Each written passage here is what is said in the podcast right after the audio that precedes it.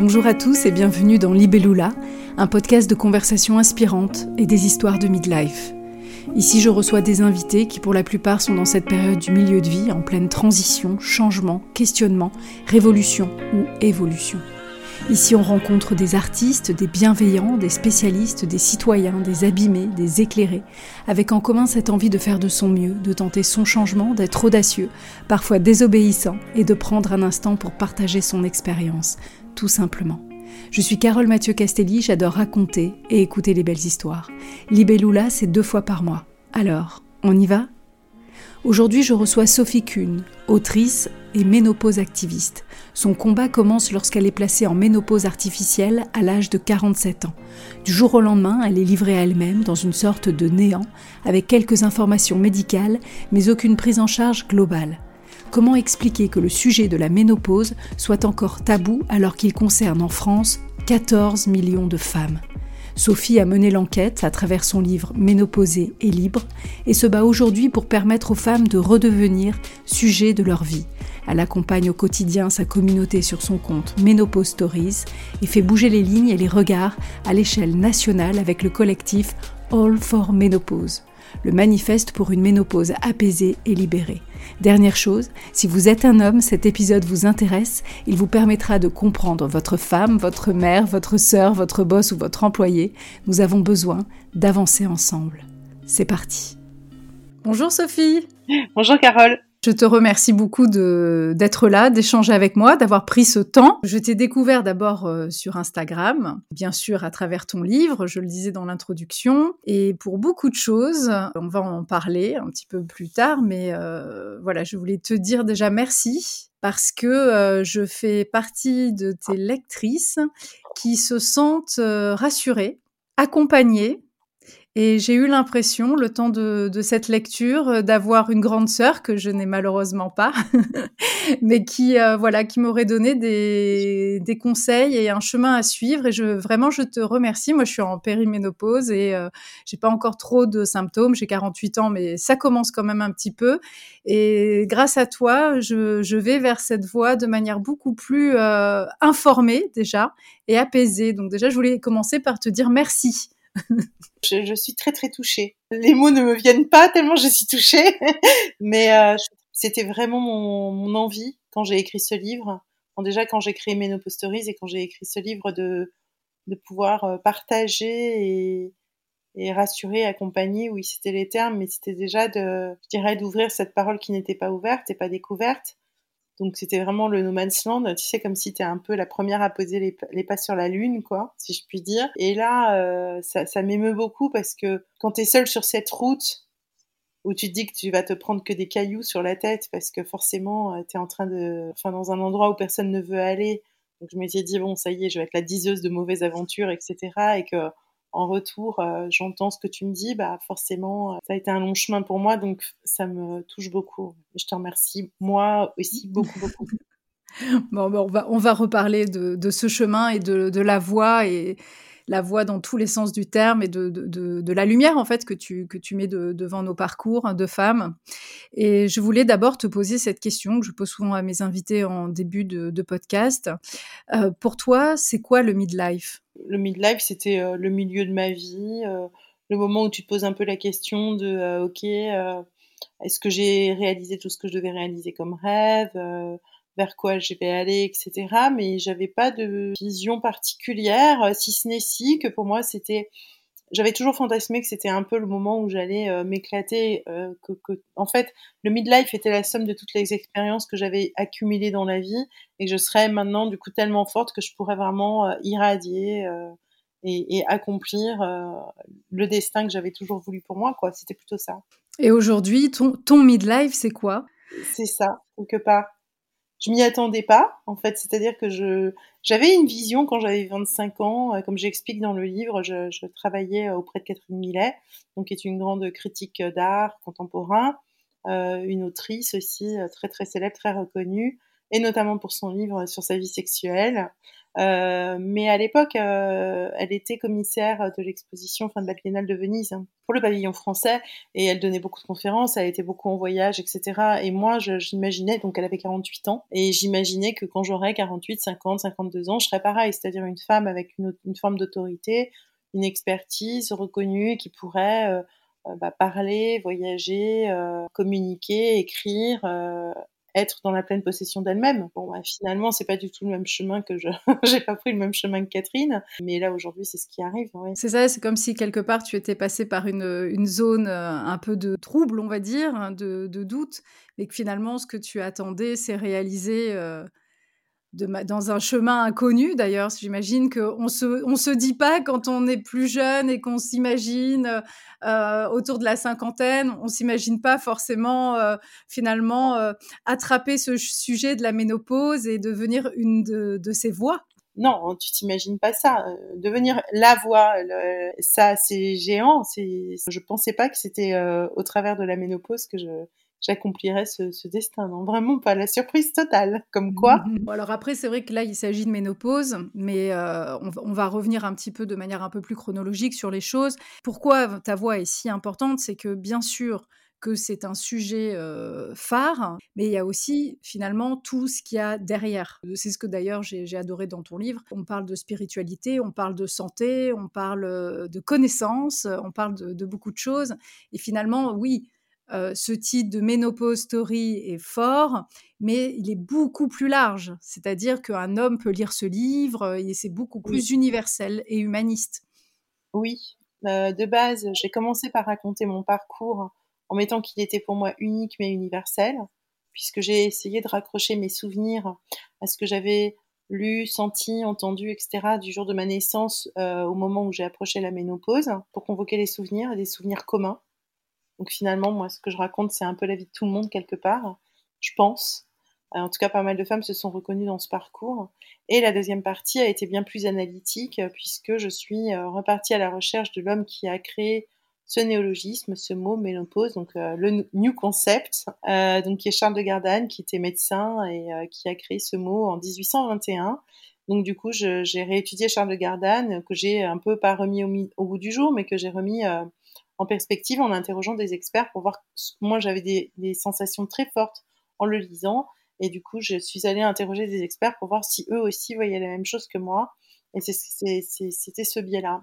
Euh, mon objet, c'était plutôt de, c'était de déconstruire en fait, de recréer un, un matrimoine. C'est ce que j'ai dit, un matrimoine représentatif, puisque ce que j'ai compris en arrivant sur ce no man's land, c'est que rien n'était nommé, j'avais pas de son, pas d'image, que de l'effroi, des images éthérées et un univers très froid médical. Et là, je me suis dit, oh là là, euh, moi, ça m'a pétrifié. C'est vraiment un statufié. Là, c'est pas, j'ai pas d'autres mots. Et je me suis dit, ok, qu'est-ce qui se passe? Qu'est-ce qui se cache derrière tout ça?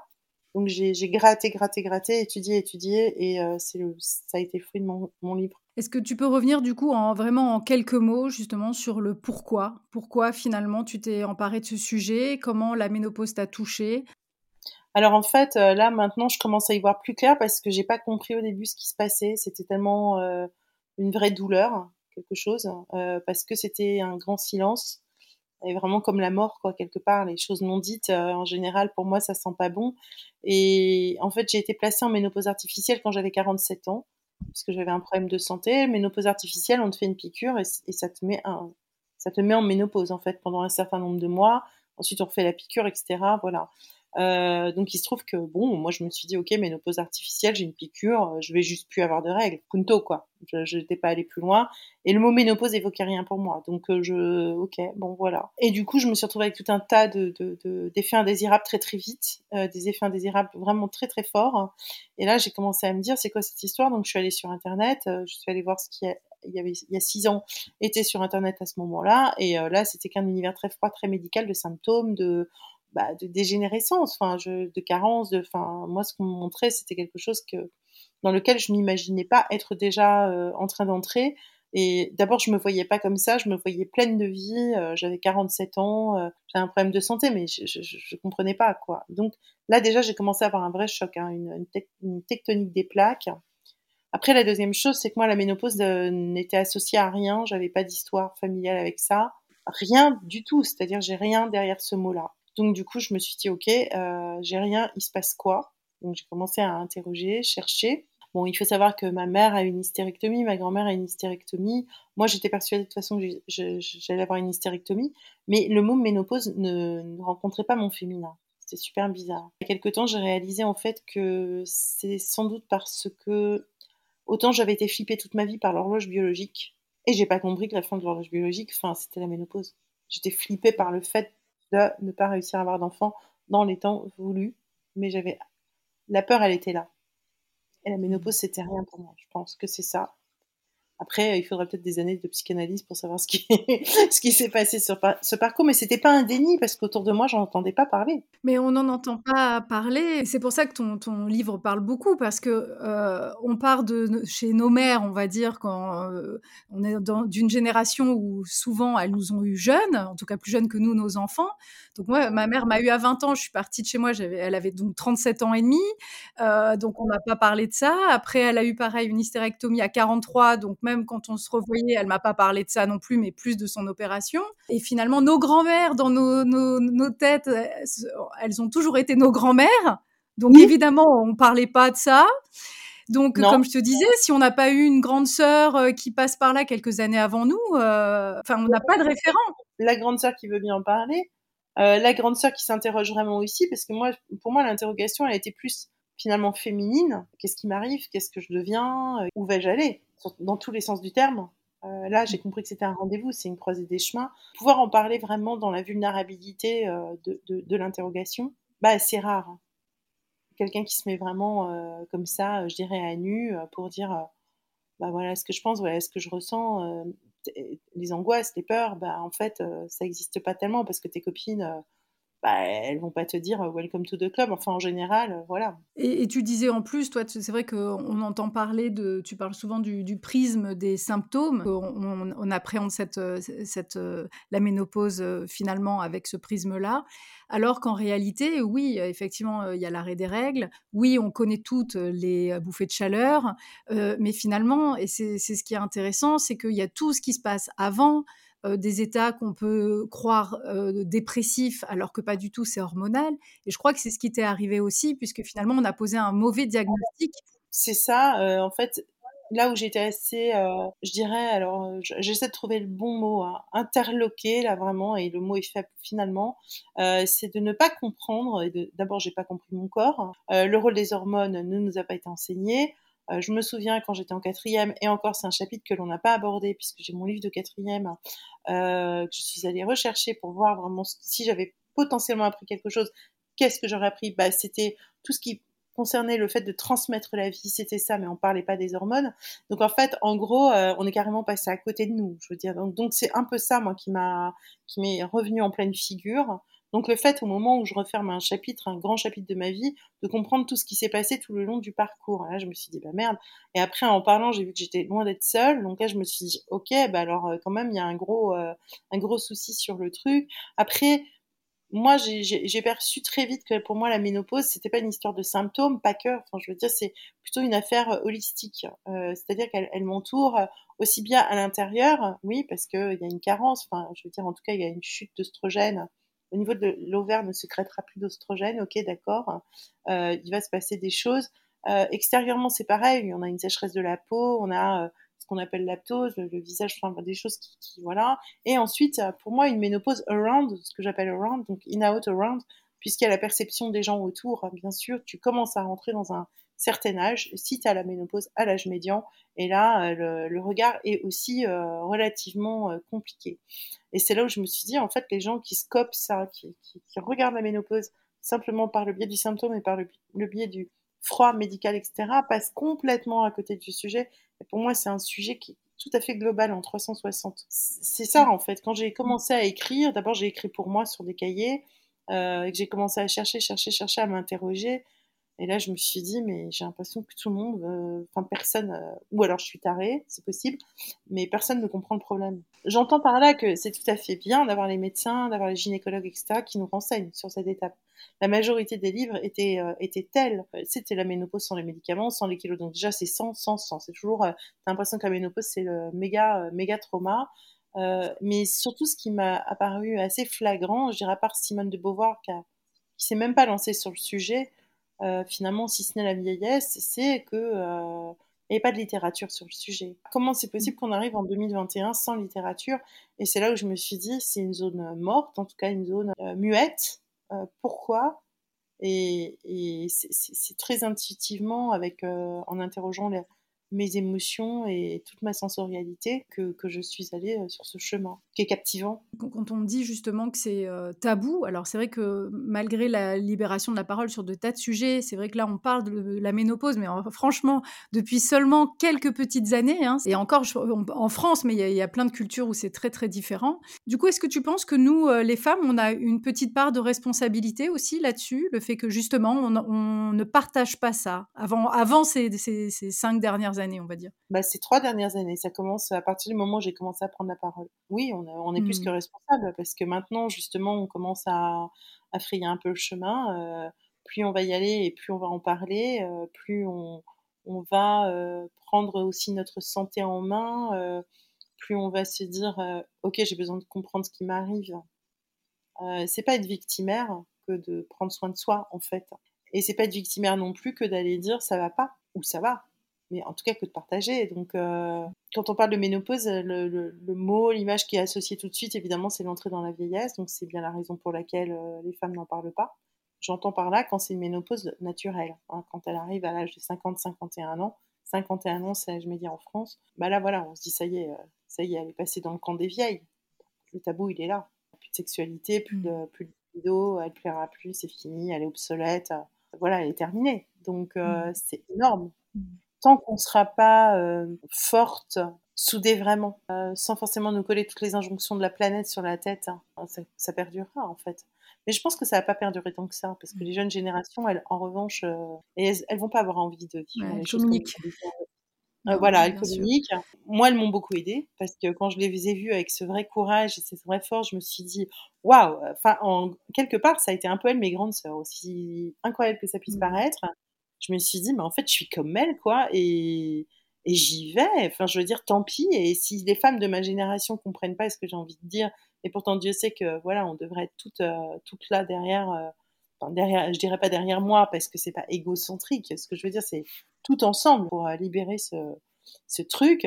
Bah, en tout cas, les jeunes le font, donc ça c'est génial. Je pense qu'effectivement, les jeunes qui vont, qui vont arriver, elles auront déjà eu l'habitude de euh, tout casser au niveau des menstruations, du genre, etc., euh, la ménopause ne sera plus perçue de la même façon. Déjà parce que nous, on sera passé là avant. Tu vois, encore une fois, je reviens à ton livre. Euh, c'est vrai que moi, j'ai une adolescente de 14 ans qui a eu ses règles donc il y a quelques mois seulement, l'été dernier. Et du coup, tu vois, c'est vrai que c'est, on est tellement conditionné que, évidemment, elle était au courant de plein de choses par ses copines, que toutes les deux, on a beaucoup parlé. Mais en fait, je me suis rendu compte en lisant ton livre que je ne lui avais pas parlé de la ménopause. Et c'est bah quand même fou mais parce que moi-même, j'ai pas été éduquée comme ça. Et alors, du coup, j'ai rectifié. Et en effet, on a discuté. Je suis beaucoup plus émotive en ce moment. Donc, euh, elle aussi. Donc, du coup, on a parlé, on parle pas mal de ces hormones et ça devient même un jeu où on est connecté par, euh, par ces hormones qui sont un petit peu euh, fluctuantes. Voilà. Et, voilà. Et donc, je pense que nos filles ne seront pas les mêmes aussi parce que déjà, bah, elles sont quand même très présentes sur les réseaux sociaux et elles découvrent des comptes comme le tien. Pile, nous, concernés, bah, on va parler à nos filles parce qu'elles sont pas toutes encore euh, grandes. Il y a beaucoup euh, des gens de 50 ans euh, qui ont des adolescents encore à la maison. Donc, tu vois, bah c'est finalement, ça crée une, très bonne dynamique hein, au, final où on, parle des choses différemment. Et juste pour revenir ce que tu disais sur les plus jeunes qui sont un peu comme des grandes sœurs, je suis entièrement d'accord avec toi parce que nous, on est encore une fois, c'est pas si loin, mais on est d'une génération euh, où on n'a pas déjà grandi avec cette possibilité de parole. On est d'une génération aussi très hiérarchisée, donc euh, où à chaque fois qu'on l'ouvre, il faut qu'on ait euh, un DESS, de toutes sortes de, compétences qui nous autorisent à parler, alors que finalement, et elles ont, c'est elles qui ont raison, elles s'expriment. Elles ont ces nouveaux moyens d'expression aussi, et finalement, ça crée encore une fois quelque chose de plutôt positif. Oui, euh, quand c'est quand c'est bien fait, j'entends que voilà, parce que c'est souvent très bien fait. En plus, elles sont militantes, elles, elles prennent le taureau par les cornes. Voilà, elles cherchent, euh, elles, elles veulent une liberté. ce que nous on voulait déjà, mais nous on n'était pas du tout. c'est, bah oui, je me rends compte, c'était pas du tout ça pour nous. Donc là, moi je me dis, c'est la dernière, on est la, la première génération à, à ouvrir ce, ce nouveau territoire, vraiment, bah parce qu'on veut en profiter. Je veux dire, tout simplement, on a une longévité qui, qui s'annonce. Alors, en même temps, c'est aussi très angoissant. C'est ce que j'expliquais la semaine dernière sur le compte. Euh, on a une longévité, ouais, euh, super. Mais en même temps, on est en train de nous dire, bon, moi, j'ai pas peur de travailler jusqu'à 64 ans puisque je vois déjà que j'ai déjà des projets jusqu'à mes 70. C'est pas un souci. Maintenant, le problème, c'est la perception des autres. C'est là où je dis la ménopause around. Donc euh, voilà, ce, statut-là, c'est bah, est-ce que on va me laisser travailler? C'est-à-dire, de toute façon, je vais devoir travailler comment ça mmh. va se passer pour nous? C'est un vrai sujet et surtout pour euh, parce qu'on n'en parle pas souvent des indépendantes et des indépendants et des indépendantes. Bah, on se sent hein. évidemment concerné euh, par la retraite à 63 ans, mais on sait même pas nous comment on va y arriver en fait euh, jusque là. Donc bah, déjà nous on ne sait pas comment on va y arriver. De toute façon on va y il faut il va falloir qu'on y arrive et c'est surtout qu'il va falloir qu'on aille, aille au-delà. il va falloir qu'on soit en forme Mmh. Je veux dire même au niveau cognitif. Donc en fait, là, je trouve que du côté du médical, c'est bien qu'on soit alerté sur, euh, ok, il peut se passer ça dans ton corps, les hormones peuvent produire ça, enfin qu'on puisse avoir une, une, vraie connaissance et une prise en charge pour pouvoir euh, faire en sorte d'eux, parce que là, c'est être en forme, c'est pouvoir continuer euh, tout simplement voilà, à être en vitalité. Euh. Alors, dans, dans, ton livre, tu parles euh, de ce fameux Charles de Gardanne, oui. Euh, qui a créé donc le mot ménopause en 1821, le terme ménopause. Oui. Il est très présent dans ton livre. Est-ce que tu peux en vraiment en quelques mots nous présenter celui qui était donc docteur et qui a mis finalement les femmes dans une case un peu, j'ai envie de dire, mais aussi avec des, bons conseils et une vision assez intéressante pour l'époque. Euh, oui, euh, alors en fait, Charles de Gardanne... Euh, Comment tu l'as trouvé? alors, je l'ai trouvé. Alors, ça va te faire rire. Et quand je lisais vraiment des articles de sociologues ou, ou, ou autres, je trouvais toujours Charles de Gardanne. Alors, ça m'a fait un peu comme si, tu sais, tu vas en soirée et ta copine qui dit ah tu connais pas Charles, tu connais pas Charles, tu connais pas Charles. Au bout d'un moment, je me suis dit bon, faut que j'aille quand même rencontrer Charles parce que voilà, parce qu'en général, c'était quelques lignes. Euh, voilà, il a créé le concept, le néologisme, une construction sociale. La ménopause est une construction sociale. Ok, bon, j'avais bien compris le concept, mais je me suis dit, ok, que se passe-t-il euh, pour ce, ce mec-là euh, Qu'est-ce qu'il a fait Qui est-il Parce que évidemment, j'en avais jamais entendu parler. Et donc là, je suis allée, bah, j'ai acheté son, traité. Enfin, j'ai galéré. Bon, je l'ai d'abord trouvé sur Google, puis après, je suis allée le ça, c'est aussi toute une aventure que j'ai pas racontée dans le bouquin et d'ailleurs que j'ai pas encore racontté, mais bref. Et euh, vas-y, vas-y, on est là pour ça. Ah, en fait, euh, euh, j'ai réussi à trouver le traité. Alors bon, ça c'était quand même ouf. Hein. chez un antiquaire donc en Grande-Bretagne à Londres. Donc je commande le traité, tout machin, trop contente. Brexit. Donc le truc bloqué. Charles était bloqué entre deux frontières. Je veux dire, comme quoi, euh, voilà, c'est vrai que j'avais jamais raconté ça. Et je me suis dit, bon, ça va jamais arriver, c'est pas possible. J'allais tous les jours chez la gardienne en disant, alors, alors, mon collier est là, mon collier est là. Elle me disait, mais non, mais non, mais qu'est-ce que ça peut être de si précieux, quoi? Et un jour, euh, en fait, je descends, elle me fait, ça y est, ça y est, je crois que c'est ça. Et là, je l'ai embrassé. Enfin, j'ai dit, c'est pas possible, ça y est, enfin, je vais pouvoir l'avoir dans les mains. Et donc là, j'ai commencé à lire. Et bon, il se trouve que c'est un traité de 464 pages quand même, un hein, petit monsieur. Euh, donc c'est un traité qu'il a, qu'il a, qu'il a coupé en trois parties. La première partie sur euh, l'anatomie à l'époque. Deuxième partie parce que c'était un médecin hygiéniste sur les règles à suivre à ce moment-là. Et la troisième partie sur les maladies, euh, il décrivait et sur lequel il donnait des traitements, euh, pas piquer des hannetons, évidemment les traitements de l'époque, les sangsues, euh, euh, les, clarifications, enfin bon, tous les trucs. bon, c'est un homme de son époque, hein, 19e siècle. Alors maintenant, là où il est intéressant, donc c'est un médecin. je, ne vais pas faire tout un cours d'histoire sur Charles, mais parce que je le connais intimement là maintenant.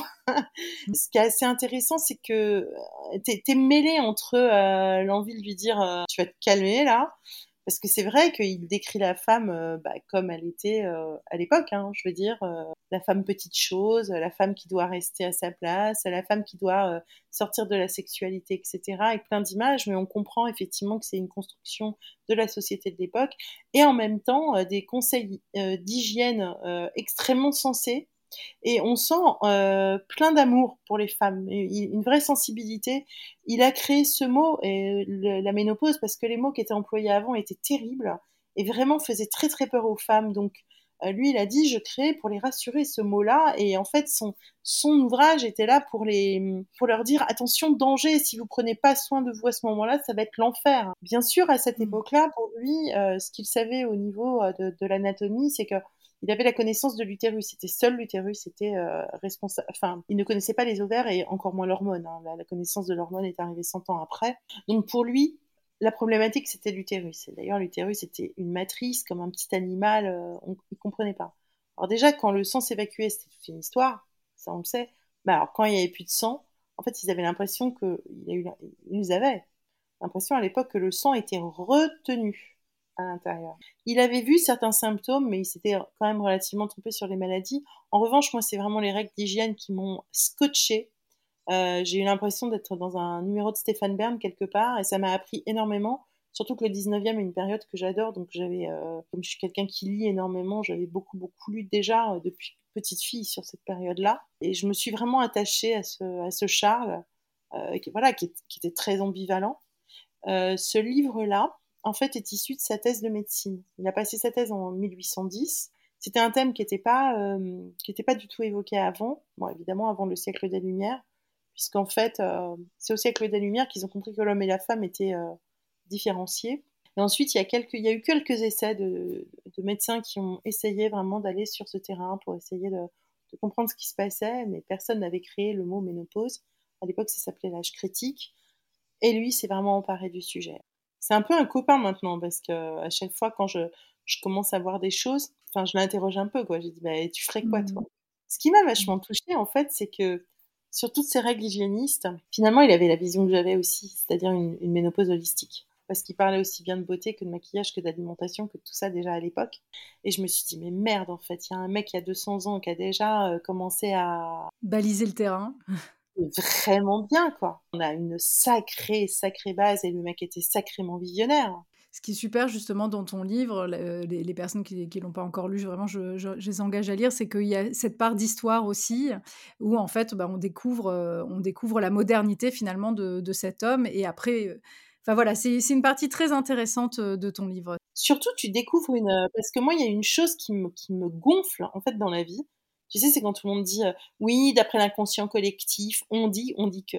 En fait, moi, j'aime bien les choses qui sont sourcées. Il le décrit vraiment. Voilà, euh, la femme euh, ne doit pas, euh, enfin, doit sortir de la sexualité. Enfin, il explique ça. Donc, pour moi, quand il, il, a expliqué que j'ai compris que c'était vraiment sociétal à l'époque. Enfin, je veux dire que c'était voulu et que c'est donc une image qui n'est pas, qui ne vient pas de nulle part et d'un inconscient collectif, mais quelque chose de posé parce que ça servait quelque chose, une cause. Les hommes devaient absolument se reproduire pour faire des soldats. Euh, si la femme n'était plus fertile, les hommes, ne tout comme les hommes, ne devaient pas se masturber parce qu'il fallait pas qu'ils perdent la semence. Euh, la femme, une fois qu'elle était plus fertile, il fallait la dégager des rangs aussi. Enfin, quand tu as compris ça, tu dis ah bah oui, mais alors je comprends le... toutes ces choses qu'on n'a pas interrogées. Et c'est là, c'est à nous de le faire. La jeune génération, mmh. pareil. Là, euh, je crois qu'il y a 30% de jeunes filles qui disent, même de jeunes tout court, qui disent qu'ils ne veulent pas d'enfants ils vont tout remettre en perspective. Est-ce que tu penses justement que euh, ce rejet, c'est un mot très, très fort, hein, de la femme ménopausée vient vraiment de là? Oui, je pense en bah, il y a l'air des sorcières aussi, il y a la femme indépendante. Euh. Je pense qu'une femme qui se réalise vraiment, euh, oui, ça peut faire peur. Oui, oui, ça peut, ça peut faire peur. Et justement, de, refuser les injonctions, ça peut faire peur aussi. Bah et souvent, l'effet miroir aussi peut faire peur. Oui. Je t'ai entendu parler justement du, couple, d'un couple mmh, hétérosexuel, où euh, même là, le dialogue est parfois euh, difficile, parce que, euh, bah parce que voilà, parce qu'on on grandit ensemble, soit, mais aussi on vieillit ensemble, et c'est pas toujours évident. Bien sûr que les choses changent aussi, mais je veux dire, c'est quand même très courant qu'un homme de 50 ans ne regarde plutôt une femme de 35. bon, bah voilà, c'est-à-dire, c'est aussi par toutes ces choses-là que on a peur de, perdre notre mec quand on approche de 50 ans. c'est tout ce problème de, de, ne plus se sentir désirable. Euh, et c'est la phrase aussi que tu cites euh, de Sophie Cardo, et je trouvais ça très bien, très intéressant aussi. La femme d'âge mûr, en s'éloignant de la vanité, ne deviendrait-elle pas sujet d'elle-même après avoir été longtemps objet? Exactement. C'est là où euh, moi j'ai eu l'impression d'avoir une chrysalide qui devient papillon. Effectivement, Sophie Cardo, donc, est psychanalyste, donc c'est l'entretien sur la partie psy. À partir du moment où j'avais coché toutes les cases quelque part, c'est-à-dire que effectivement entre le moment où tu nais jusqu'au moment où tu arrives à la ménopause, tu dois remplir bah, un, certain cahier des charges, te marier, avoir des enfants, travailler ou pas travailler, mais enfin tu dois te réaliser. Mais alors en revanche, après on te donne aucun cahier des charges, ça y est, c'est fini pour toi. Et c'est là où je me dis, bah oui, finalement, la vraie question que tu te poses avant, c'est euh, est-ce que je vais plaire? Est-ce que je vais rencontrer un mari? Est-ce que, bah, c'est ce que tu dis? Est-ce que je vais le retenir? Est-ce que si? Est-ce que ça? Donc, c'est tout, es toujours comme une sorte, pas d'objet, mais tu vois, tu dois toujours être euh, désirable, euh, si et ça. Mais quand tu commences à devenir vraiment sujet de toi-même, ça, c'est pas pareil. Qu'est-ce que je veux vraiment? Qui suis-je? Qu'est-ce que je veux? Qu'est-ce que j'ai fait? Qu'est-ce que, voilà, qu'est-ce que je veux faire? Où est ma force? Si j'ai des faiblesses, ok, comment j'ai remédié? Enfin, c'est bah, es sujet de toi-même, quoi. Donc là, tu leads, en fait. Bah, c'est ce qui est vertigineux et en même temps, c'est ce qui est quand même, euh, et j'aimerais qu'on en, en parle aussi, c'est tu as la, beaucoup de franchise, beaucoup de sincérité sur les moments euh, down, mais aussi sur euh, cette vraie possibilité d'être soi, de se reconnaître, de se découvrir. Et d'ailleurs, pour reprendre le terme, parce qu'on parlait du terme de, ménopause, qui peut-être sera voué à changer, puisque toi-même, tu parles de libre essence. Le terme ménopause doit, doit jamais changer parce qu'il doit rester dans le domaine médical tel qu'il a été conçu par un médecin, euh, comme la ménarche, la ménorrhée, enfin tout ce terme-là. Moi, en revanche, ce qui m'a un petit peu euh, manqué dans le vocable, c'est donc pas la ménopause, pour moi, ok, c'est l'arrêt des règles, c'est tout ce qui entoure en fait. Donc, c'est par exemple ce qu'on appelle la puberté ou l'adolescence. C'est là où j'ai créé la, la, libre essence pour faire écho à l'adolescence. Adolescere, c'est grandir, aller vers. Et libre essence, bah, pour moi, c'était justement devenir sujet, libéré, euh, enfin lâcher les ballons, larguer les amarres, quoi. C'était ça. Donc je me suis un peu amusée avec ça, mais c'est en fait avec la ménopause, on a l'impression, enfin en tout cas moi j'avais l'impression que ok du jour au lendemain j'allais avoir mes règles qui allaient s'arrêter. Boum. Comme mmh. en fait euh, un jour j'ai eu mes règles, bah, un jour elles allaient se barrer et puis c'était tout. La seule chose que j'avais pas du tout, euh, même d'ailleurs avec la puberté, j'avais pas vécu comme ça. Bien sûr que mon corps avait changé, bien sûr qu'il y avait une grande mutation, mais j'avais pas vraiment fait le lien. Et du coup, je me suis dit, la ménopause, elle n'arrive elle arrive pas comme ça, à moins d'un grand choc ou autre, mais elle n'arrive pas comme ça du jour au lendemain. Il y a des années préparatoires, ce qu'on appelle la préménopause. Alors déjà, on renseigne pas la ménopause, mais on, renseigne encore moins la préménopause. Et c'est cette période que j'aimerais nommer. Ou alors, ça devient préménopause et c'est pas un problème à partir du moment où tout le monde accepte ce mot-là et c'est bien, il n'y a pas de problème. Mais sinon, c'est dire tout de même que c'est un voyage, en fait. C'est une transformation. Donc, la bah, transformation dit matière, enfin, mmh. matière à, à reprendre des rendez-vous avec soi-même et à, et à se reconfigurer pour l'avenir. Pour euh, donc l'aventure de Ménopause Story, c'est ton compte Instagram que tu as donc débuté en 2020. Chaque fois, tu donnais des, des, petits détails de cette vie, en fait, de ménopausée et de femme finalement en plein midlife, tout simplement. Tu peux me dire ce qui t'a rendu le, le, plus heureuse, en fait, dans ce site Et qui continue d'ailleurs, puisque tu es suivie depuis euh, ah bah oui. pratiquement 15 000 personnes. Au quotidien, ce sont des, les messages que tu reçois. Qu'est-ce qui, te, qu'est-ce qui te rend le ah, plus heureuse? la communauté, franchement, euh, sérieusement, j'ai une communauté en or, je suis mais euh, hyper touchée tous les jours. Mes réflexions les emmènent aussi à, soit à aller consulter, soit euh, à s'interroger, soit à grandir. Enfin, il se passe vraiment des choses. Et là, je me dis, bah, si j'ai cette capacité-là de pouvoir euh, éclairer, bah, moi, j'ai envie d'éclairer encore plus, quoi, parce que mmh. je sais que j'ai cette capacité depuis petite à aller intérioriser, à aller introspecter très très loin je sais que c'est pas donné à tout le monde. Bon, c'est beaucoup de, de, souffrance, hein, parce que quand on s'introspecte, c'est pas forcément toujours easy easy. Mais je me dis, euh, oui, ça me donne vraiment de la force pour, euh, pour chercher, euh, chercher loin, quoi. Est-ce que tu peux nous parler, du coup, justement, ça va dans, la continuité de ce qu'on est en train de dire, de, de, ce fameux hashtag dont tu parlais cette semaine, All for Menopause? Donc en fait, effectivement, nous sommes quatre, avec quatre gynécologues et quatre femmes de la société civile, nous nous sommes réunis pour, euh, bah, pour, pour réfléchir et faire des propositions sur une bonne prise en charge, ce qui nous semblerait euh, être euh, la, meilleure. Donc on, on, va émettre six propositions. on a rédigé un manifeste, un manifeste que on souhaite que l'on va médiatiser et que l'on souhaite pouvoir aussi apporter au pouvoir public, etc., avec des mesures, faire en sorte que, bah, la, ménopause soit, bien prise en charge, comprise, entre dans un bon parcours de santé, etc. Voilà, ça c'est important. Je veux dire, ma voix, elle, est là pour, euh, pour faire avancer les choses. C'est une grande fierté, puis c'est surtout que en fait, c'était beaucoup de travail, on a beaucoup échangé et euh, on a beaucoup, enfin moi j'ai beaucoup lu, etc. Et là, j'ai compris effectivement que euh, tout était complexe dans l'histoire, aussi bien la prise en charge que euh, même la compréhension de la ménopause par parmi bah, les médecins qui n'avaient pas tous la même connaissance, loin de là, puisqu'il y en a beaucoup qui sont pas formés, la, la peur des traitements ou pas, euh, qu'est-ce qu'il faut faire en fait? Et, c'est la, béance totale. C'est 14,6 millions de femmes. Chaque année, c'est entre 400 et 500 000 femmes qui entrent en ménopause. Une femme sur deux en France qui a plus de 50 ans. Et là, on en est là. Et là, je me dis, alors attendez. Et c'est là où, oui, les femmes, nous, on est euh, en véhiculant beaucoup d'images négatives, euh, négatives. Bah, là, on est responsable d'une certaine façon d'un mal-être. Alors là-dessus, je dirais, si, je dois parler du traitement, je dis pas que je suis pour ou contre le traitement. Là, ça c'est, moi je suis pas médecin. Euh, j'ai une position euh, qui est que euh, chaque ménopause, chaque femme a une ménopause. Tu peux très bien avoir une ménopause différente de celle de ta sœur, tout comme tu peux très bien avoir une ménopause différente de celle de ta mère, etc. Mais que là-dessus, il ne doit pas y avoir d'injonction. Il y a des femmes qui vont avoir besoin du traitement. Il y a des femmes qui vont choisir le traitement. Il y a des femmes qui vont choisir des options naturelles. Il y a des femmes qui vont mélanger, faire un mix entre solutions naturelles et traitement. Par exemple, moi, je ne me vois pas interdire et je vais tout faire pour euh, expliquer euh, ce qu'il en est de l'un côté, d'un côté comme de l'autre. Je veux dire, mais je ne mmh. me vois pas du tout interdire quoi que ce soit et user de ma voix pour dire que je suis rétive à ce genre de, traitement et qu'il ne faut surtout pas y aller, etc. La ménopause, c'est un sujet, en fait, c'est un moment alors je dis grave, hein, je, grave dans le sens où euh, c'est le moment de prendre soin de soi. On n'est pas malade, c'est physiologique, mais en fait la carence œstrogénique peut entraîner, peut être un risque, un facteur de risque pour plus tard. C'est là où il faut prendre, c'est de la prévention quelque part à ce moment-là. Prendre rendez-vous avec soi pour savoir qui on est, on a des antécédents familiaux et les nôtres, et pour pouvoir bien évoluer plus tard. Ça, je vais militer euh, tout le long. Mmh. Mais c'est extrêmement intime. Hein. C'est comme, euh, je trouve, euh, donner le sein ou pas. C'est quasiment, on, est, pour moi, c'est quasiment de, cet ordre-là. C'est exactement ça. Mais ça, c'est très intime. C'est son histoire personnelle, de l'histoire qu'on a avec son corps et l'histoire qu'on a avec ses hormones et les histoires qu'on a aussi d'un point de vue, comment dire, génétique. Hein. Voilà. Et, c'est sûr que les médecins sont pas des diables. Hein. Je veux dire, ok, il y a eu une étude en 2002, ça fait 20 ans, on en est toujours sur ces peurs-là.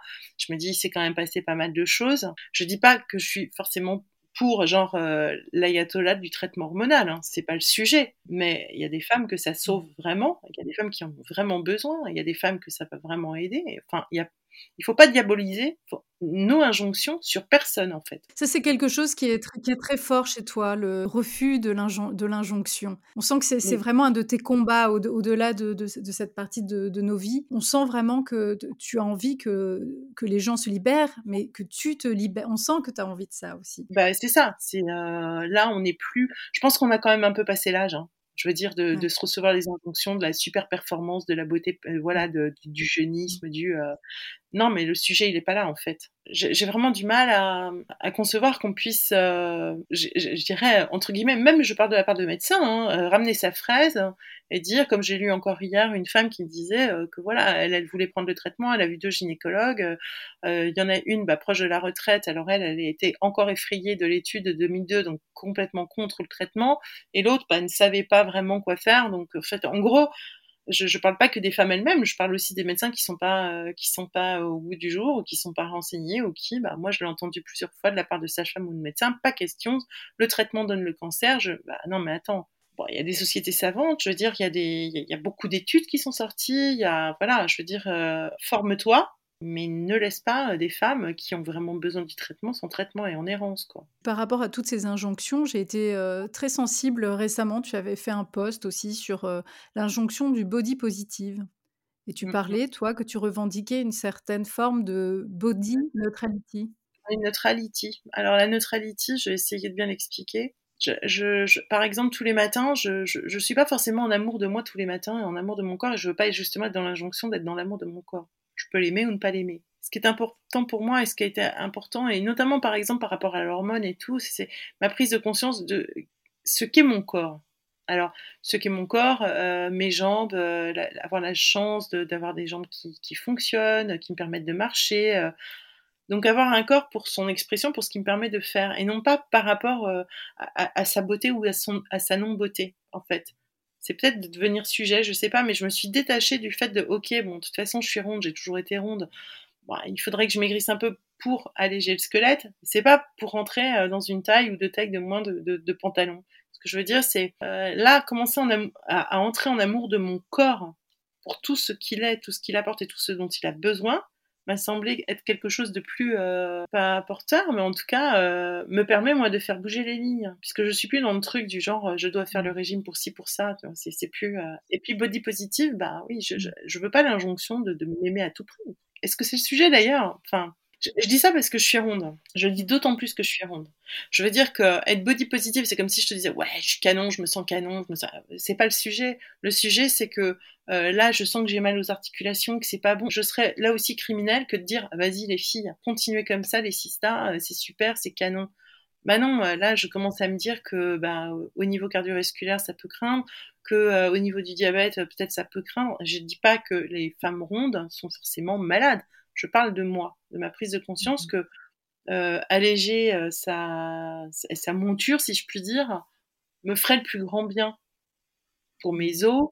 Pour... C'est ça que je veux dire. C'est pas euh, le rapport à la beauté là, c'est le rapport à, bah, à, faire en sorte de ouais de, pas trop alourdir ton. Je vais faire une allégorie, mais tu sais c'est comme si j'avais construit une maison avec beaucoup avec des matériaux très très lourds sur un terrain marécageux. Bah, la maison elle commence à, bah, avoir besoin de d'élaguer un peu euh, quelques, quelques briques pour pouvoir euh, bah, continuer à être bien tenue. C'est tout, ce n'est mmh. que ça. Tu disais que tu étais forte pour l'introspection, mais finalement, mmh. tu as aussi la générosité de livrer et c'est pas toujours facile. Et c'est vrai qu'on rentre facilement dans le dans l'extrême après, c'est-à-dire que ce soit le body positif, finalement à trop parler, tout ça parce qu'on a certainement peur, hein, évidemment. On essaie de se raccrocher à ce qu'on peut, mais c'est nous-mêmes qui essayons euh, désespérément de re-rentrer dans des petites cases, tu vois. C'est ça, c'est ce que tu dis. En fait, euh, là, moi, je refuse maintenant de rentrer dans les cases. Voilà.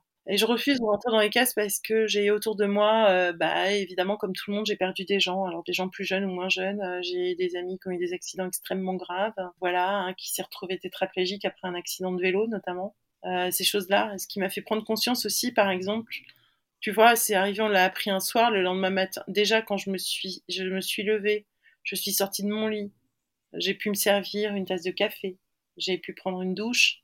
Peut-être là où j'ai fait la bascule. Je me suis dit, ah ok, j'ai un corps, j'ai un corps qui fonctionne. Mmh.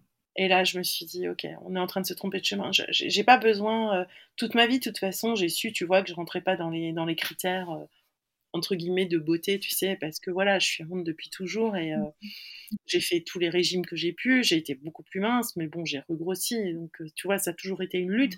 À mon âge, les luttes, ça va, tu vois. C'est ce qui est le plus difficile, c'est qu'on est libre, en fait, en réalité. Alors en fait, on est libre. Après, c'est ce que je dis, euh, libre aussi de savoir euh, euh, si tu fais du bien à ta santé ou pas. En fait, tu vois, par exemple, j'avais toujours peur de monter sur la balance, évidemment. Puis là, maintenant, je me dis, mais non, mais en fait, le médecin, c'est un pote. Et parce qu'il a raison de m'alerter, de dire, bon, Sophie, là, tu sais, c'est beaucoup trop. Enfin, c'est trop parce que c'est pas, c'est pas bon pour tes os, c'est pas bon pour tout ça. C'est pas un jugement. Mais là, maintenant, je comprends que non, c'est pas bien, c'est pas malveillant, qu'ils peuvent être très encourageants, bien au contraire, et que en fait, euh, bah, j'ai pas mal fait, j'ai fait comme j'ai pu, voilà. Là, maintenant, arrivé à mon âge, au moment de la ménopause, je me dis, ben voilà, j'ai fait comme j'ai pu, avec ce que j'avais, avec qui j'étais, j'ai fait comme j'ai pu. Mais maintenant, je vais faire le mieux pour moi. C'est peut-être là où je me rapprocherai mmh. d'un body positive. Enfin, j'entends euh, le mieux pour moi. Se remettre au milieu, en fait. Je suis au milieu, ouais. Et c'est moi qui, quelque part, un peu la, reine du game. En, enlevant toutes ces histoires d'injonction à la beauté, tu sais, à, la performance de rester jeune et tout, parce que je me suis dit, si je continue comme ça, en fait, tu sais, c'est toutes les injonctions qui m'ont fait souffrir tout le long. Et ce qu'il faudrait se dire, c'est je veux être moi, et euh, je veux être moi le mieux possible pour ma longévité, tout simplement, peut-être. C'est ça. On va bientôt terminer, mais j'avais envie de te poser une question. Donc, tu es en couple depuis longtemps et j'avais envie d'avoir un peu ton retour là-dessus, justement, pour traverser cette période. Quelle a été ton expérience pour parler, pour apprivoiser, pour pouvoir exprimer? Parce que je pense qu'il y a aussi beaucoup de femmes qui peut-être nous entendent, qui ont envie, mais qui ne savent pas comment faire, de peut-être ne serait-ce que la peur de faire peur, tu vois. Bah moi, mon expérience, c'est ce que j'ai fait naturellement, puisque j'écris naturellement, c'est que j'ai commencé à écrire, moi, ce que je ressentais d'abord, parce que euh, je comprenais pas. Donc j'ai commencé à m'interroger pour essayer de poser des mots sur les mots, si je puis dire, parce que tant que je n'écris pas, en fait, je n'arrive pas à penser. Vraiment, hein, je suis obligée de poser la pensée pour pouvoir euh, aller plus loin. Ça, ça a été la première chose. Ensuite, euh, ça a été bah, essayer effectivement de comprendre ce qui se passait dans mon corps après, euh, bon, euh, mon mari est pudique, finalement, j'irais moi aussi, mais c'était plutôt jouer beaucoup d'humour.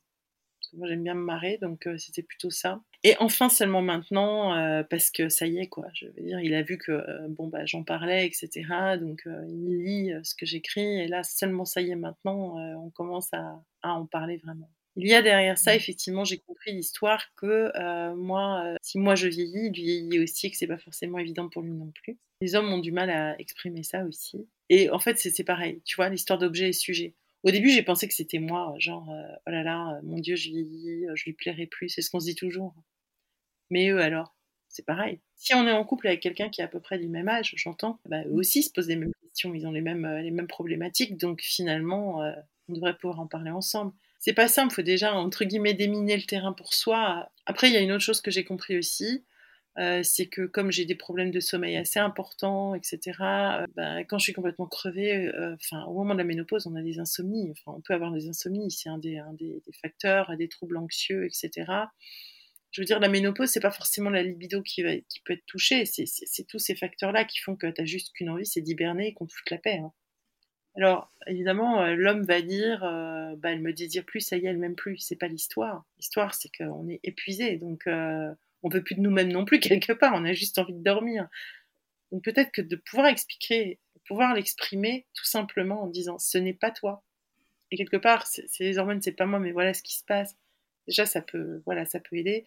Et ensuite, il faut aller s'amuser. Hein. C'est pas forcément chercher le sexe pour le sexe, la pénétration pour la pénétration et tout. C'est passer des moments tendres, c'est euh, chercher, euh, je sais pas moi, des galets, des massages, enfin plein plein de choses pour s'amuser. Voilà, renouer le dialogue. Mmh faut dédramatiser en fait, mais c'est vrai que c'est pas c'est pas toujours simple euh, parce que euh, bah parce qu'effectivement même au-delà de la ménopause, comme tu dis, voilà il y a, il y a un peu de gravité, t'as as un, peu plus de bidon, les seins qui commencent à tomber. Euh.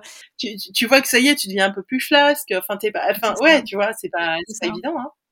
Non, mais c'est pas, pas évident. Et en fait, souvent, euh, encore une fois, c'est la communication, mais c'est pas simple du tout.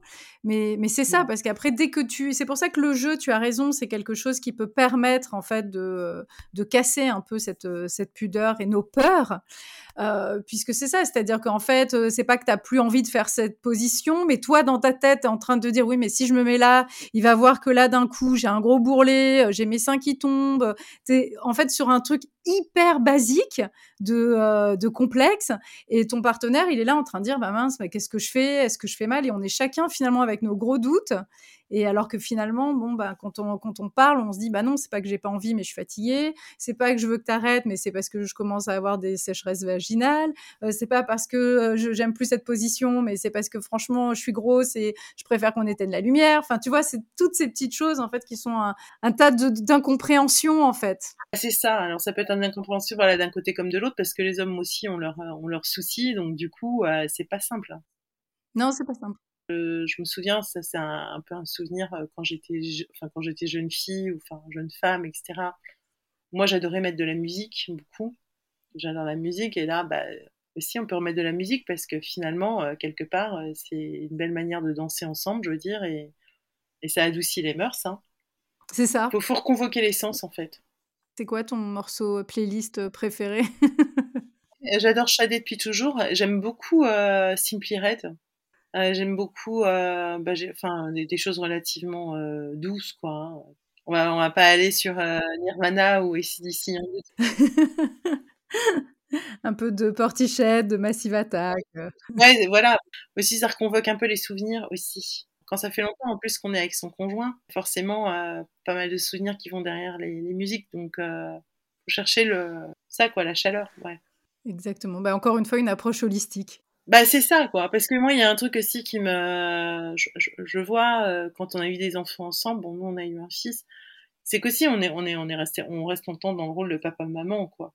faut réussir à, à, se retrouver euh, comme on a été au démarrage. C'est aussi un des avantages de cet âge.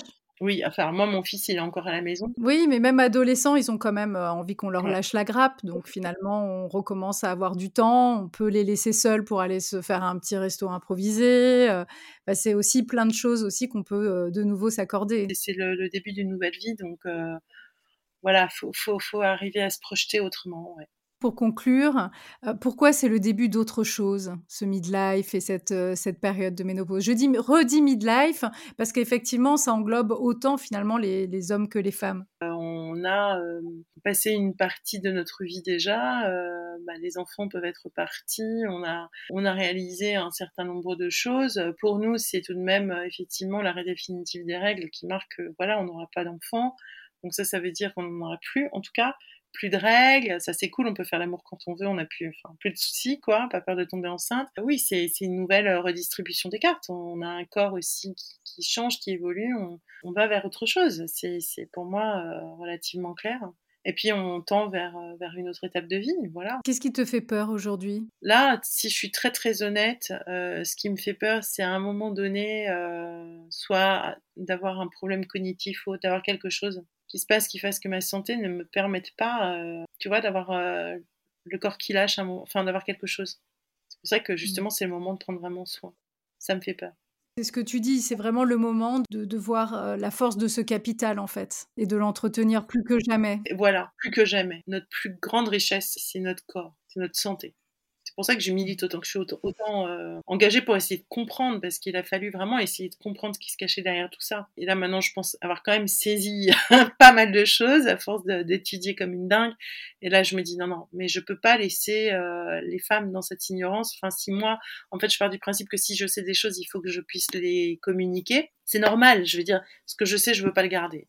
Enfin, pour moi, ce serait euh, trahir euh, peut-être un chemin de vie, j'en sais rien, mais en tout cas, j'ai cette croyance très profonde. Et plus ça va, plus j'ai envie de, de, continuer à comprendre et à, et à, enseigner, en tout cas, accompagner, rassurer, dire, ok, t'inquiète pas, il y a des solutions, il y a des choses, mais il faut que tu prennes soin de toi. Parfois, j'ai des vraies angoisses normales, mais je me dis, bon, ok, alors je suis quand même mmh. plutôt censée être la cheerleader du quartier. Si je commence à leur dire, ok, mmh. je suis complètement dépresse euh, au, fond du gouffre, mmh. euh, voilà. Et puis aussi, euh, ce qui est un peu le cas là, c'est qu'est-ce qui se passe si bah, on peut plus travailler? Là, je parle en tant qu'indépendante. Ce qui serait la précarité, enfin tout ce qui c'est, qu'est-ce qu'on n'a pas bien fait? Pourtant, j'ai l'impression d'avoir fait le maximum. Qu'est-ce qu'il faut faire? Enfin, et je pense que ces angoisses, je suis pas du tout les seules. Non, mais je sais même pas quoi te répondre, j'ai les mêmes. j'ai reçu beaucoup, beaucoup de messages. Et puis, c'est aussi, bah voilà, euh, que, nous donne la société euh, Nous renvoie-t-elle des signes euh, positifs pour que nous puissions continuer à frayer nos routes quoi. Parce que j'ai le même enthousiasme que la jeunesse, voire encore meilleur, parce que je pense que tout est possible. maintenant, je me retiens plus. voilà, c'est ça, quoi. Est-ce qu'on va me laisser mmh être enthousiaste jusqu'à, comme Iris Apfel, 100 ans, j'en sais rien. En tout cas, ce qui est sûr, c'est que bah, tous ces, peurs et ces empêchements euh, dont, tu, parles euh, pour l'instant n'existent pas. et par contre, ce qui est vraiment là au quotidien, c'est quand même, euh, cette communauté incroyable. Et ça, c'est vraiment fantastique et rare. Moi, quand je lis tes commentaires, tes posts, enfin, je suis tout le temps émue. Les commentaires sont dingues, mais c'est les messages que je reçois tous les jours en MP aussi. C'est ça qui est dingue. Donc tu peux vraiment percevoir passe derrière l'écran, quoi, quelque part. Et en fait, c'est magnifique de recevoir autant. Et, je vais être à la hauteur de pouvoir tout recevoir, répondre à tout le monde, être là pour tout le monde. Parce que pour moi, c'est un honneur que, enfin, on est, une communauté, c'est pas fake, ça n'a rien à voir. C'est ça. Et puis les, gens qui te suivent aussi attendent justement ces réponses, cet éclairage. Euh. Et c'est bien, elles, elles, ont raison. Euh. Après, c'est pareil, mmh. tu vois. Parfois, j'ai des commentaires et je sais pas vraiment répondre. Enfin, je sais que je vais avoir besoin de temps pour y répondre parce qu'il faut que je fasse des mmh. recherches et tout. Je veux pas répondre pour répondre. Je suis pas quelqu'un comme mmh. ça, donc en général, quand je lance ce sujet, c'est que où j'ai étudié, enfin voilà, où je dis bah je vais chercher la réponse, voilà, parce qu'il faut être précis. Bon, en tout cas, je te remercie, Sophie. J'engage tout le monde à aller voir euh, le site, à, le livre. Alors, le livre, franchement, encore une fois, moi, je te, je te remercie. C'est un livre que j'offre et c'est vraiment un livre qui fait du bien. Et du coup, voilà, on va aller voir cet hashtag euh, All for Menopause étudier ce manifeste et vraiment suivre avec beaucoup d'intérêt euh, ton parcours qui nous, qui nous accompagne toutes. Et pour ça, merci. Bah merci, merci. Euh, j'ai hâte d'avoir vos retours aussi sur All for Ménopause. Ça laisse un peu de fébrilité. voilà, parce que c'est pareil, a un engagement fort. Je te remercie vraiment parce que voilà, enfin là, je te le redis encore une fois, euh, j'ai plein de stress comme toi, mais en tout cas, pour tout ce qui concerne ma future ménopause, je suis armée. Voilà, j'espère que l'épisode vous a plu. Allez consulter les liens que je vous ai notés en description, c'est passionnant. Je vous remercie pour votre présence et pour vos messages. Je suis heureuse de savoir que ces échanges vous font du bien. Je compte sur vous pour partager, commenter, mettre un avis 5 étoiles, c'est vraiment important pour le podcast. Et abonnez-vous au compte Instagram Libellula Midlife Podcast pour continuer de conversation. L'épisode a été réalisé par Macam Film et la musique Takayama composée par Niwell. Encore merci pour votre écoute, je vous embrasse et à très vite.